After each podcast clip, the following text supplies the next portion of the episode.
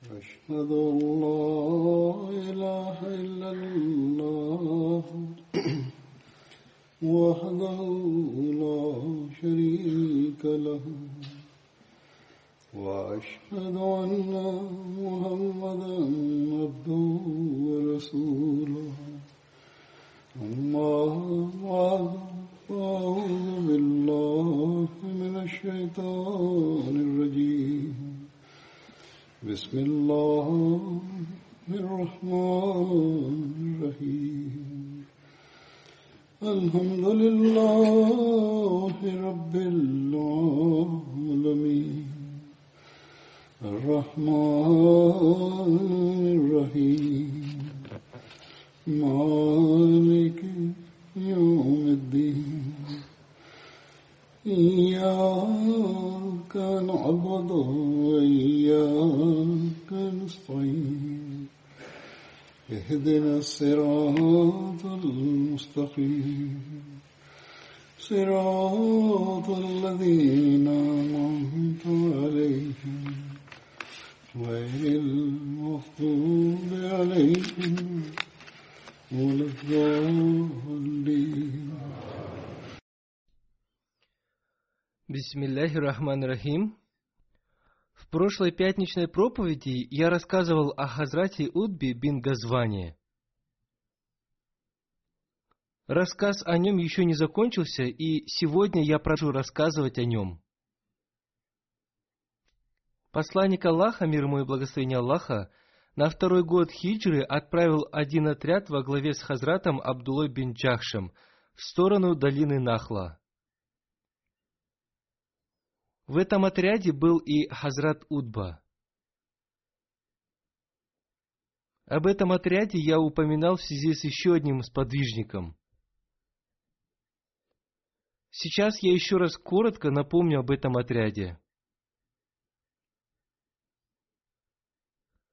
Хазрат Мирза Башир Ахмад в своей книге «Сират Хатаман Набиин. Жизнеописание печати пророков» написал – Видя опасения мусульман, святой пророк, мир и благословение Аллаха да с ним, решил узнать о действиях и планах курайшитов и составил для этого план, чтобы мусульмане заранее узнали об их действиях и планах, и таким образом они смогли защитить Медину в случае нападения на нее. Для этой цели святой пророк, мир и благословение Аллаха да с ним, создал отряд из восьми мухаджиров и специально включил в этот отряд людей из разных племен курайшитов, чтобы им было легче узнать о тайных планах курайшитов, и он назначил своего двоюродного брата, Хазрата Абдуллаха бин Джахша, командиром этого отряда.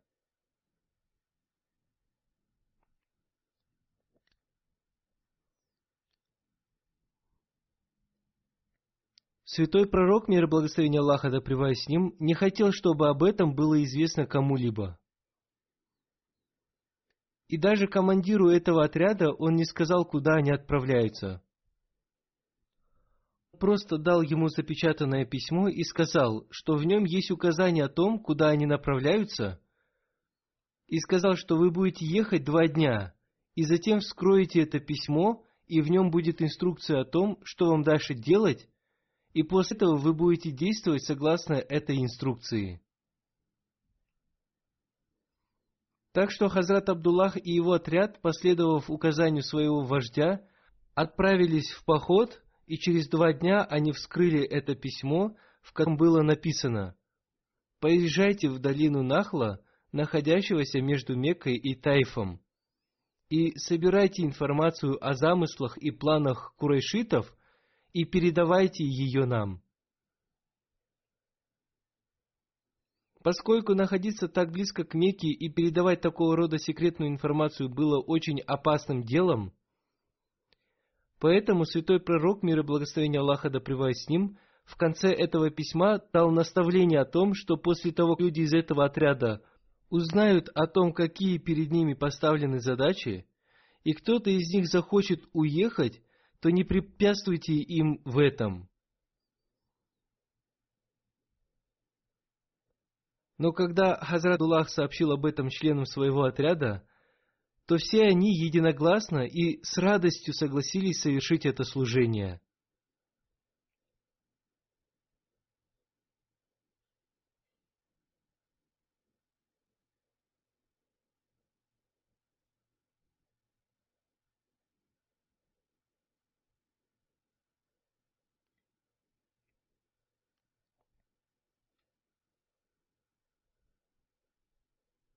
Этот отряд направился в сторону долины Нахла, и по дороге потерялись верблюдицы Саад бин Аби Вакаса и Удба бин Газвани.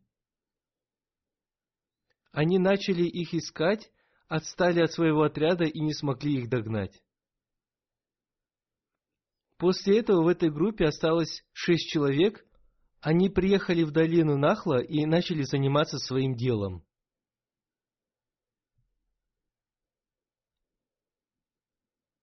Востоковед мистер Маргулис написал об этом следующее. Сад бин Аби Вакас и Удба намеренно угнали своих верблюдов, чтобы отстать от них. Хазрат Мирза Башир Ахмад, отвечая ему на это обвинение, написал, «Эти люди были преданы исламу. Каждое событие из их жизни свидетельствует об их храбрости – мужестве и преданности. Один из них обрел мученическую смерть в битве при колодце Мауна. Другой из них совершил подвиги в страшных сражениях. Он стал победителем Ирака. Говорить о них такие выдумки мог только мистер Маргулис, и это несмотря на то, что мистер Маргулис ждал о том, что писал свою книгу, будучи свободным от всяких предрассудков.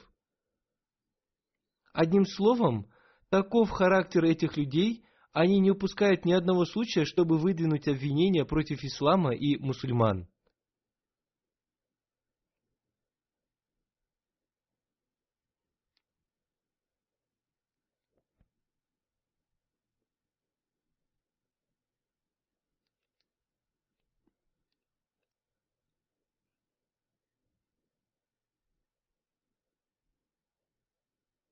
Далее Хазрат Мирза Башир Ахмад пишет.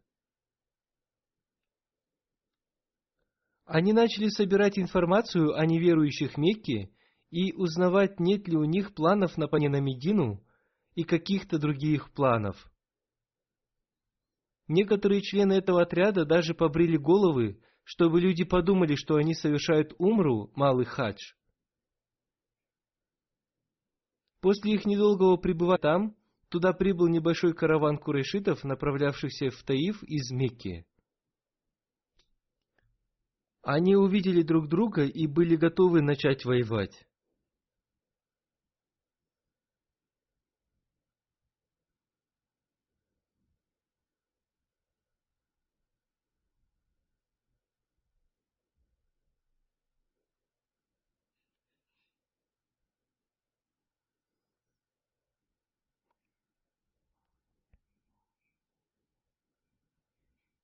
Мусульмане стали советоваться между собой, что им сейчас делать.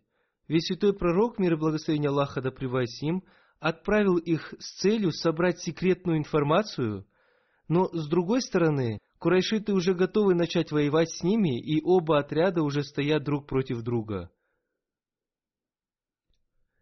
И с другой стороны, существовала опасность того, что курайшиты поймут, что мусульмане находятся здесь с целью сбора секретной информации.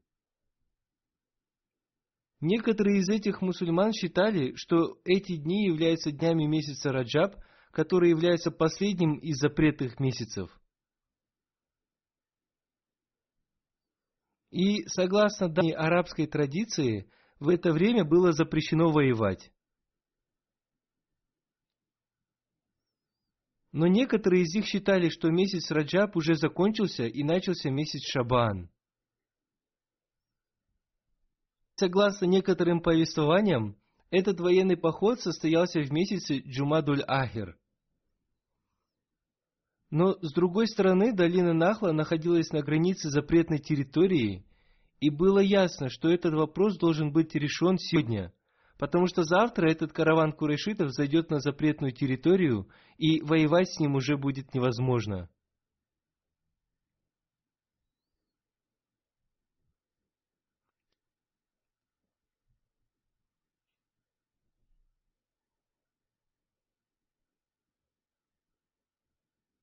Учтя все эти факторы, эти шестеро мусульман приняли решение напасть на этот караван, взять их в плен или убить. Поэтому, сын Аллаха, они напали на них, и в результате этого один неверующий погиб. Двое неверующих были взяты в плен, и четвертый из них убежал, и таким образом их план убить его или взять его в плен не был осуществлен. После этого мусульмане захватили имущество этого каравана, и они были уверены, что поскольку один человек убежал, то весть об этом столкновении вскоре дойдет до Мекки. Поэтому Хазрат Абдуллах бин Джахш и его спутники собрали трофеи и быстро вернулись в Медину.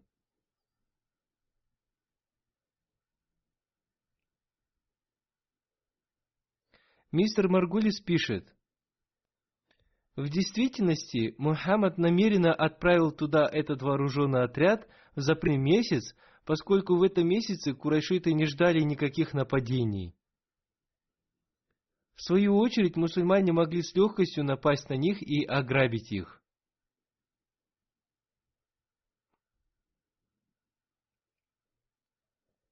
Однако каждый разумный человек может понять, что эту маленькую группу не могли отправить так далеко с целью убийства, в то время как верховная ставка противников находилась недалеко от них.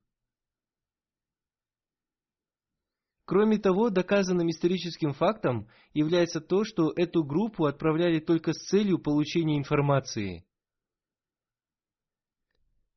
И когда святой пророк, мир и благословение Аллаха, да с ним, узнал о том, что сподвижники нали на караван, он проявил большое недовольство, и в повествовании говорится о том, что когда этот отряд пришел к святому пророку, мир и благословение Аллаха, да с ним, и ему рассказали о том, что произошло, святой пророк, мир и благословение Аллаха, да с ним, выразил сильное недовольство и сказал – я запретил вам воевать в запретные месяцы. И он отказался принять эти трофеи и сказал, я ничего не возьму из этого. Хазрату Абдуллаху и его товарищам стало очень стыдно, и они очень беспокоились, и начали думать, что они погибли, потому что Аллах и его пророк, мир и благословение Аллаха да с ним, недовольны ими. Другие сподвижники тоже сильно ругали их и сказали, то, что вы сделали, совершенно противоречит тому, что вам было приказано. Вы воевали в запретные месяцы, в то время как вас отправили совершенно с другой целью. С другой стороны, курайшиты тоже подняли шум о том, что мусульмане нарушили святость запретных месяцев, и тот человек, которого убили, Амар бин Аль-Хазрами, был одним из лидеров Мекки и был союзником Удба бин Рабби. Все это разожгло огонь враждебности курайшитов, и поэтому они еще более активно стали готовиться к войне и нападению на Медину. Одним словом, это событие стало причиной многочисленных разговоров о том, что мусульмане совершили нападение и в запретный месяц. И в этой связи, в конце концов, Аллахом было неспослано откровение. В месяце о сражении во время него. Скажи, сражение во время него – великий грех, но отвращение от пути Аллаха и неверие в него, и отвращение от священной мечети, и изгнание из нее обитателей ее – более великий грех перед Аллахом, а смута еще больше, чем убийство и они не перестанут сражаться с вами до тех пор, пока не отвратят вас от религии вашей, если смогут они. И это стало средством обретения мусульманами спокойствия.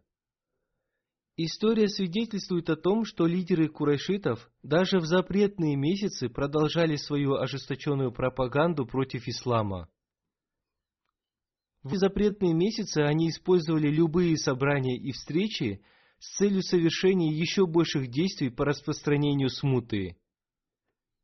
И затем, для того, чтобы найти себе отговорку, они с большим бесстыдством поменяли местами запретные месяцы и назвали это Насий. И в своей вражде и злобе они достигли пика несправедливости. Они проявили большую несправедливость после заключения мирного договора в Худайбии, когда они твердо пообещали придерживаться перемирия, но несмотря на это, неверующие Мекки и их союзники начали воевать против одного из союзников мусульман даже на запретной территории. И когда мусульмане в ответ на это пришли на помощь к своим союзникам, неверующие стали воевать и против них. Так что в словах этого аята мусульмане безусловно получили поддержку и обрели спокойствие, и курайшиты после этого стали более осторожными. В это же время несколько человек из Мекки пришли в Медину, чтобы освободить двух людей, которых мусульмане взяли в плен. Но поскольку Хазрат Саад бин Аби Вакас и Удба бин Газван еще не вернулись, святой пророк, мир и благословение Аллаха да с ним, очень опасался за них, что если курайшиты захватят их, то они не оставят их в живых. Поэтому святой пророк, мир и благословение Аллаха да с ним, отказался освободить их и сказал, «До тех пор, пока они не вернутся, я не освобожу этих пленных. А когда мои люди вернутся живыми и здоровыми, я освобожу ваших людей».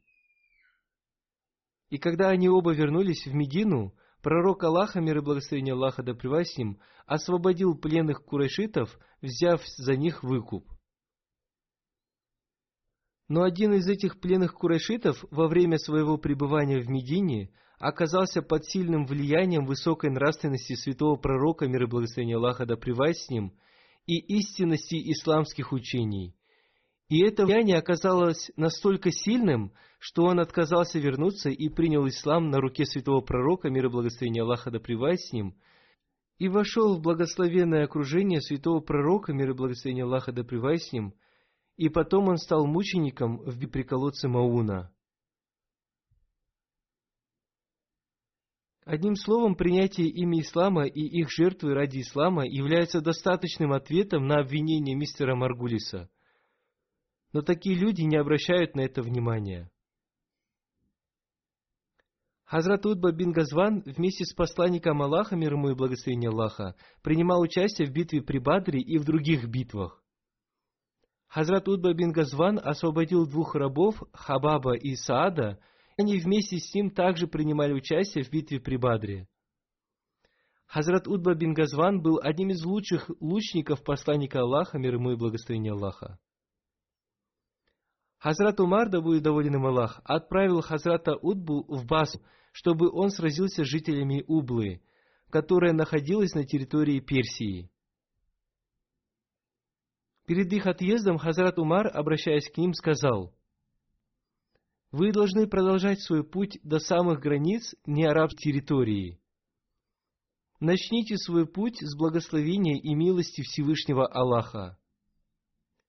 По мере своей возможности бойтесь Аллаха, знайте, что вы отправляетесь биться с суровым врагом. Я надеюсь, что Всевышний Аллах поможет вам против врагов. Я написал Хазрату Аля бин Хазарми, чтобы он посредством Арфаджа бин Харсмы помог вам, поскольку он является знающим и опытным воином.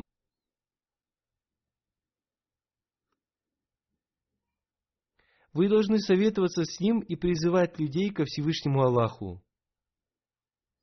Пусть принимает ислам тот, кто послушал вас – назначьте джизью, налог, для тех, кто не примет ислам.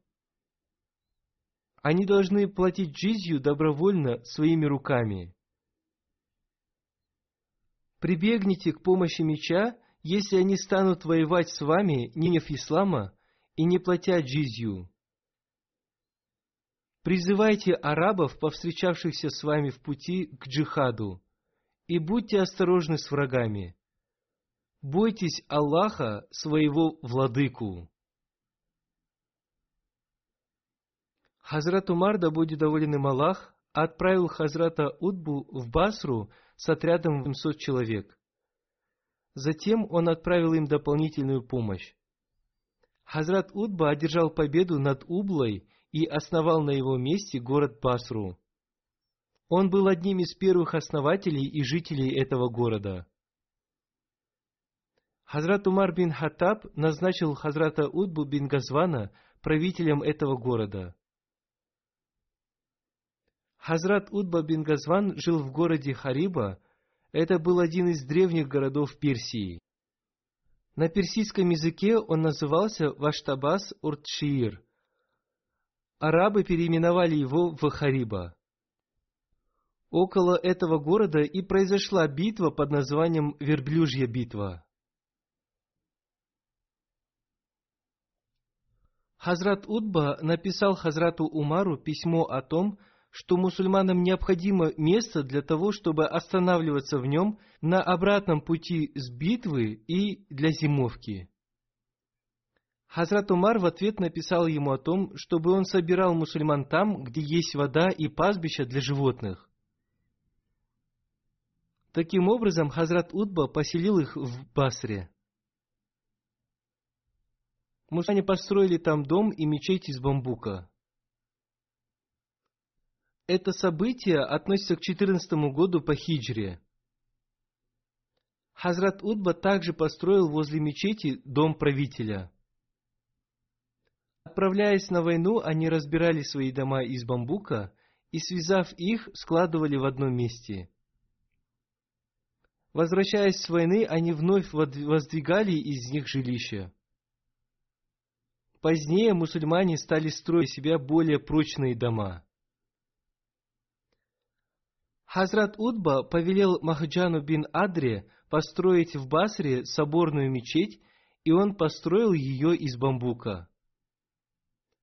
Затем Хазрат Удба аялся для совершения хаджа, назначив правителем после себя Маджаши бин Васвада.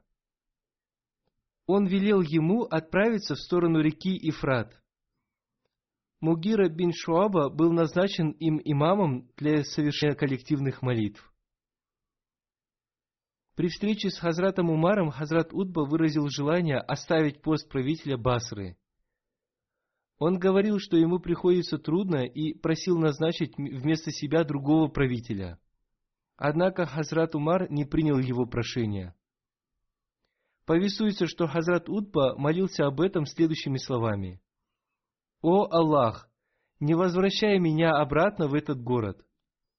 По пути в Мекку из Басры в местности Мадан бин Сулайм он упал с верхового животного и умер в 17 году по хиджре.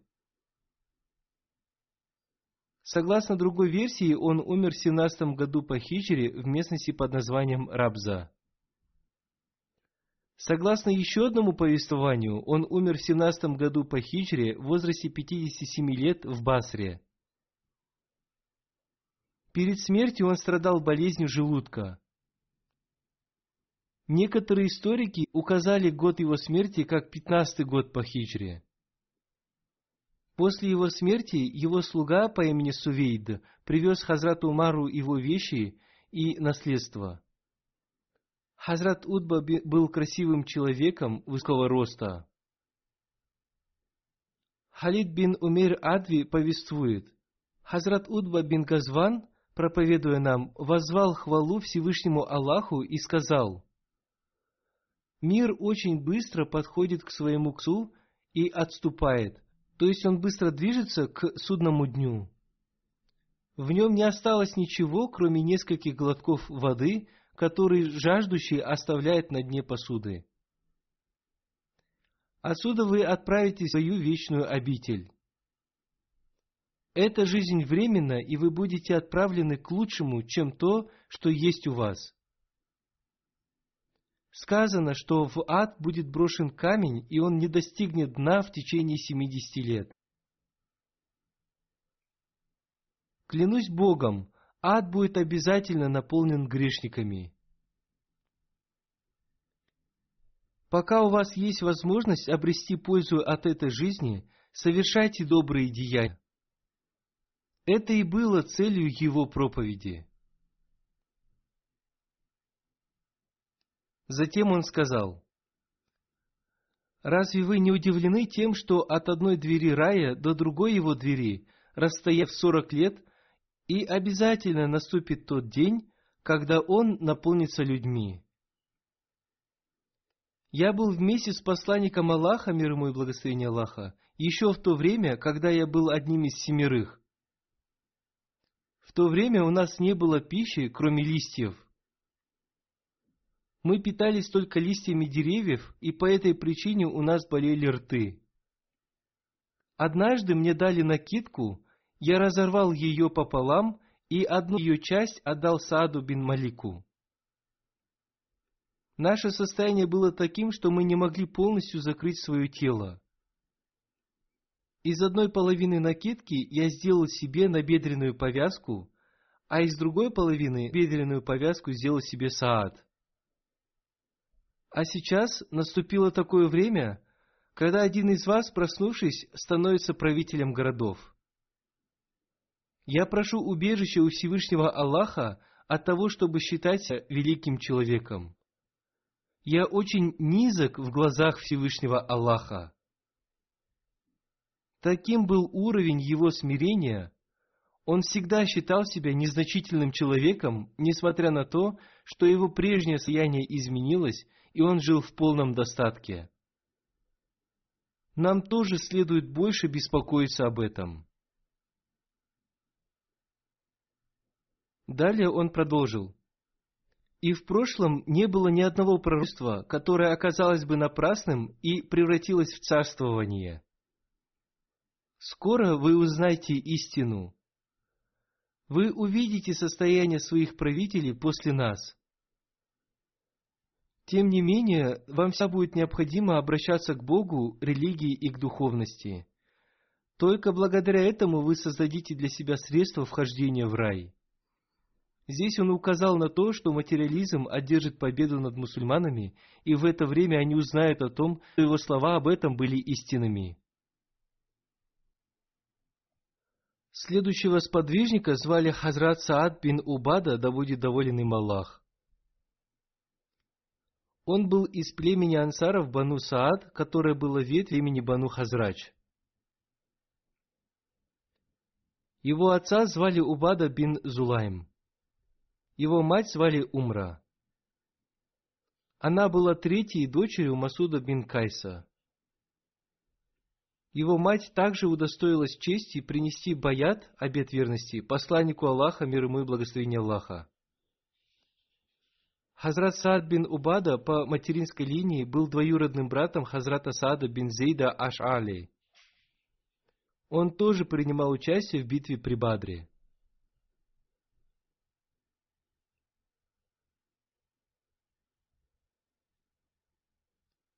Хазрат Саад бин Убада был женат дважды.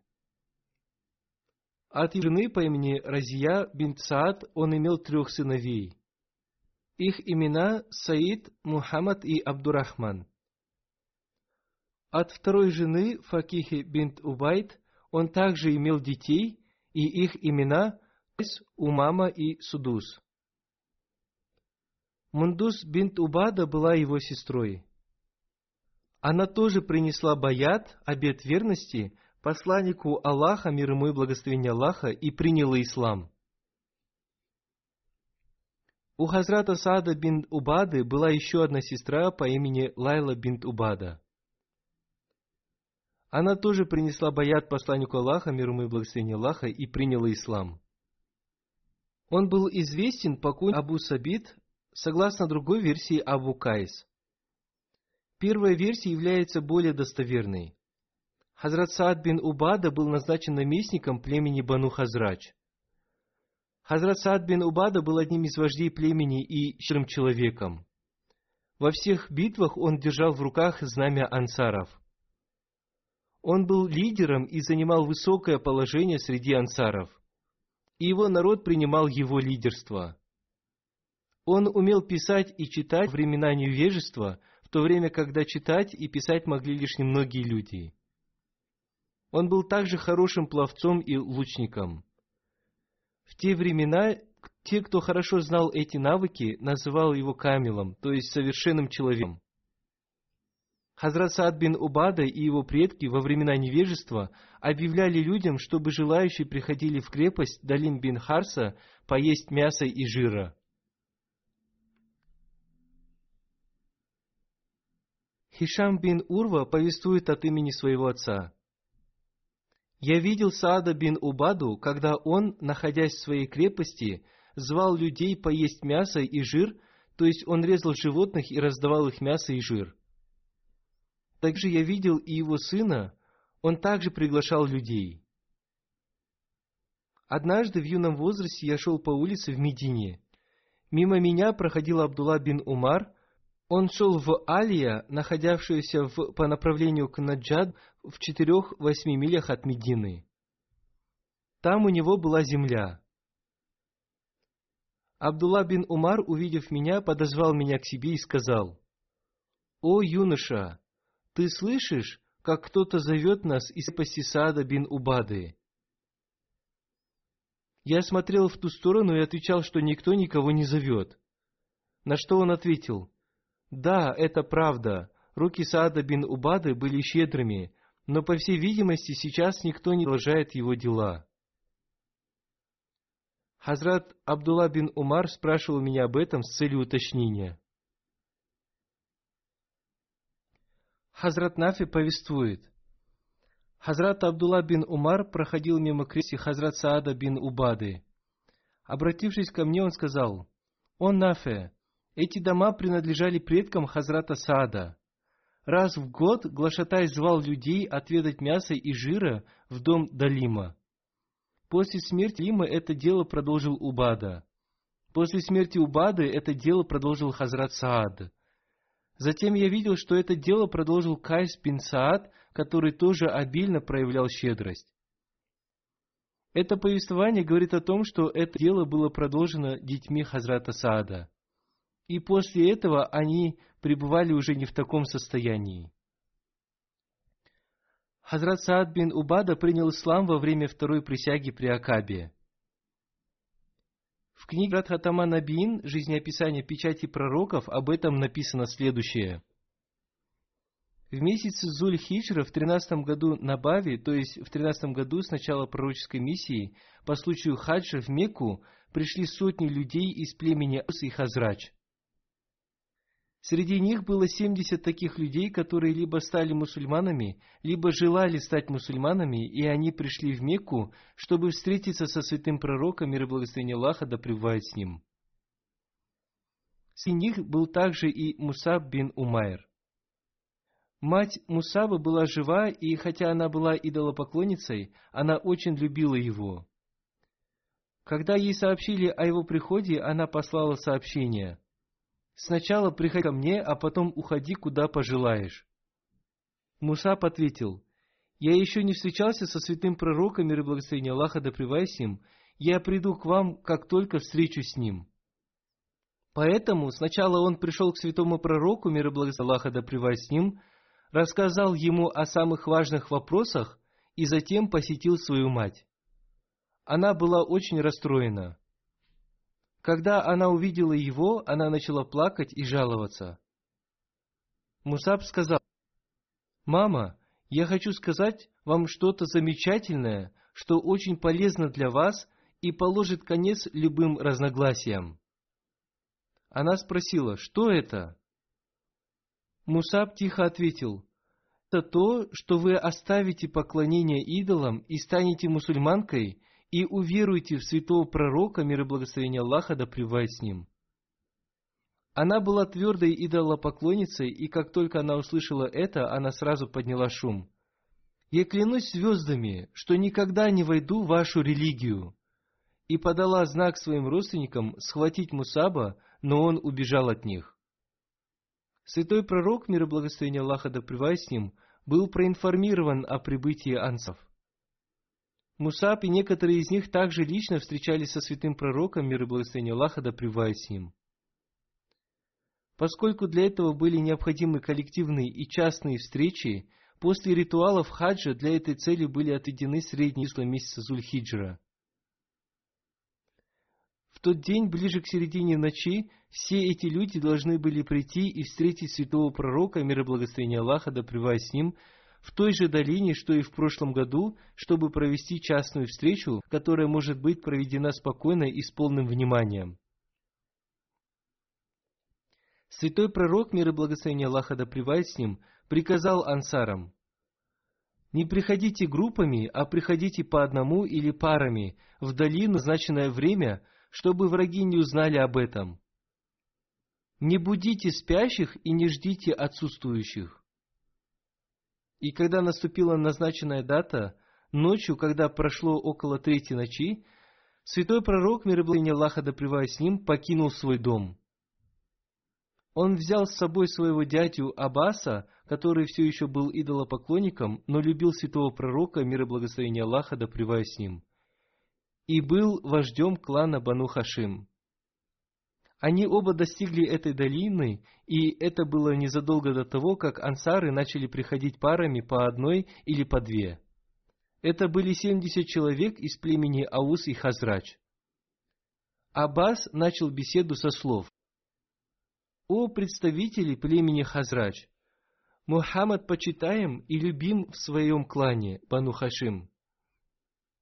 До сегодняшнего дня его клан Бану Хашим всегда был ответственным за его защиту. Во времена опасности он всегда был впереди, но теперь Мухаммад намерен покинуть свою родину и жить с вами.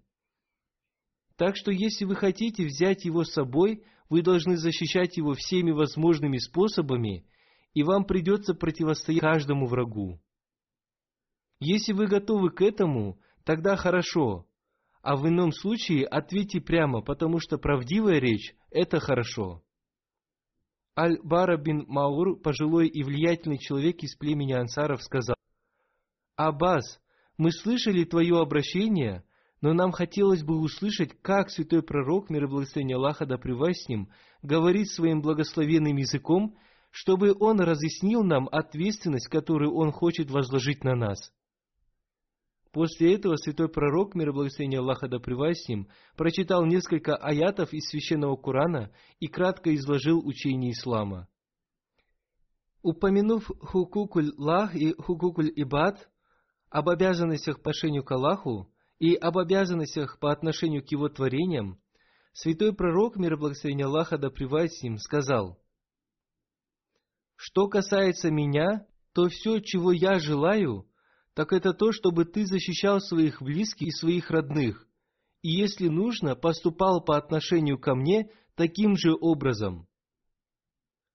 Когда святой пророк, мир и благословение Аллаха да с ним, закончил свое выступление, следуя обычаю Аравии, Аль-Бара бин Рур взял руку святого пророка, мир и благословение Аллаха да с ним, в свои руки и сказал – «О посланник Аллаха, мы клянемся Богом, который послал вас с истиной, что мы защитим вас своими жизнями, потому что были подняты в тени мечей и...»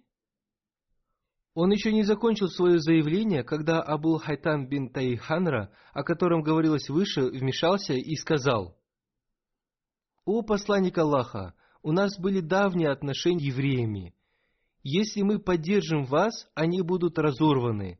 Пусть не случится так, что когда Аллах дарует вам победу, вы покинете нас и вернетесь на свою родину, а мы останемся ни с чем. Святой пророк, мир и благословение Аллаха да им, засмеялся и сказал, «Нет, нет, это невозможно, потому что твоя кровь будет моей кровью, твои друзья будут моими друзьями, а твои враги будут моими врагами». На это Аббас бин Убада Ансари, окинув взглядом своих спутников, сказал, «О люди, вы понимаете цель этого договора и залога? Это означает, что вы должны подготовиться к тому, чтобы противостоять всем, независимо от того, кем они могут быть, и должны быть готовы принести любую жертву.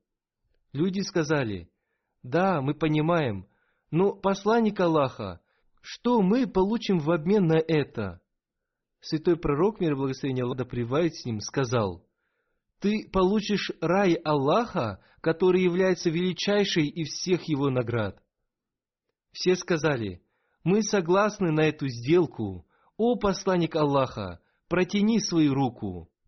Святой пророк, мир и благословение Аллаха да с ним, поднял свою благословенную руку, и эта группа из семидесяти преданных ему принесли ему боят верности, клятву о том, что они будут защищать его. Этот боят, клятва, получил название второй боят, клятва при Акабе. Когда боят был принесен, святой пророк, мир и благословение Аллаха да с ним, сказал, Моисей назначил двенадцать вождей среди своих людей, которые служили их блюстителями и защитниками. Я также хотел бы назначить двенадцать вождей из вас, которые будут вашими руководителями и вашими защитниками. Они будут для меня как ученики Иисуса, и они будут отвечать передо мной за людей. Назови мне имена наиболее достойных для этого людей. Было предложено двенадцать человек, которых одобрил святой пророк, мир и благословение Аллаха да с ним, и, назначив каждого в качестве блюстителя своего племени, он объяснил им их обязанности. Для некоторых племен святой пророк, мир и благословение Аллаха да с ним, назначил двух вождей.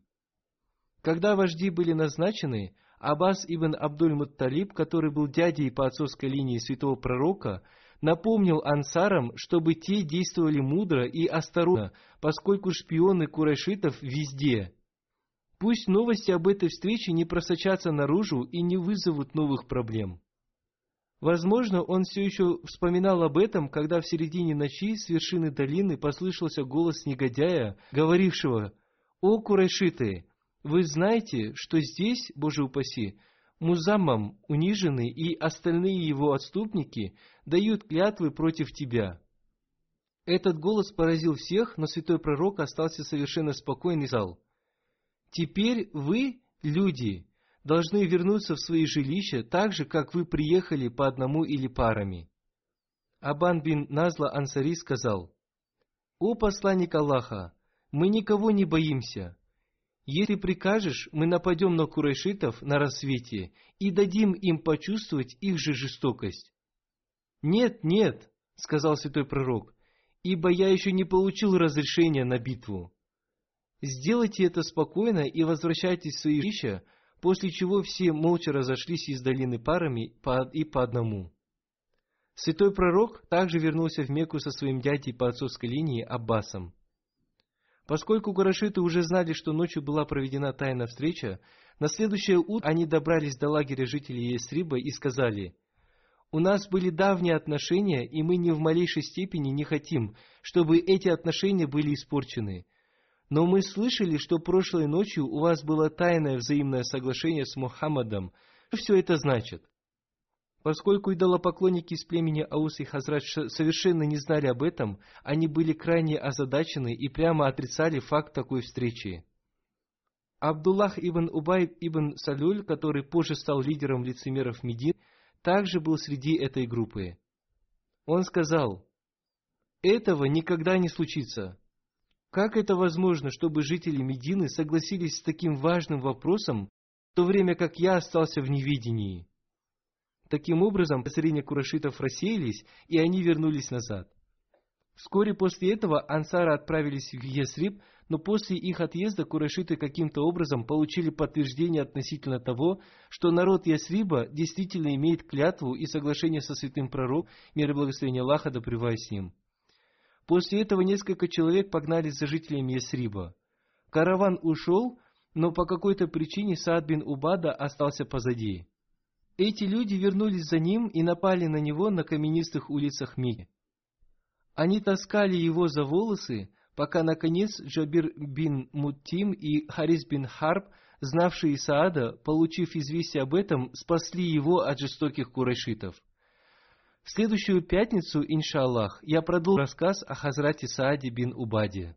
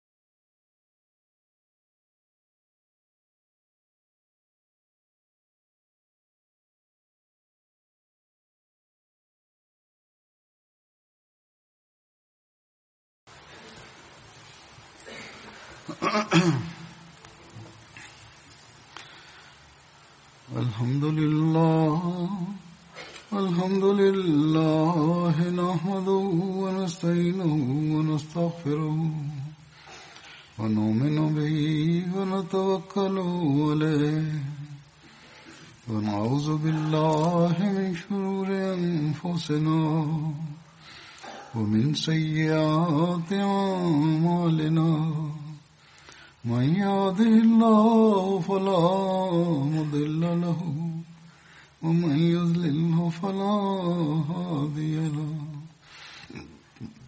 ونشهد أن لا إله إلا الله ونشهد أن محمدا عبده ورسوله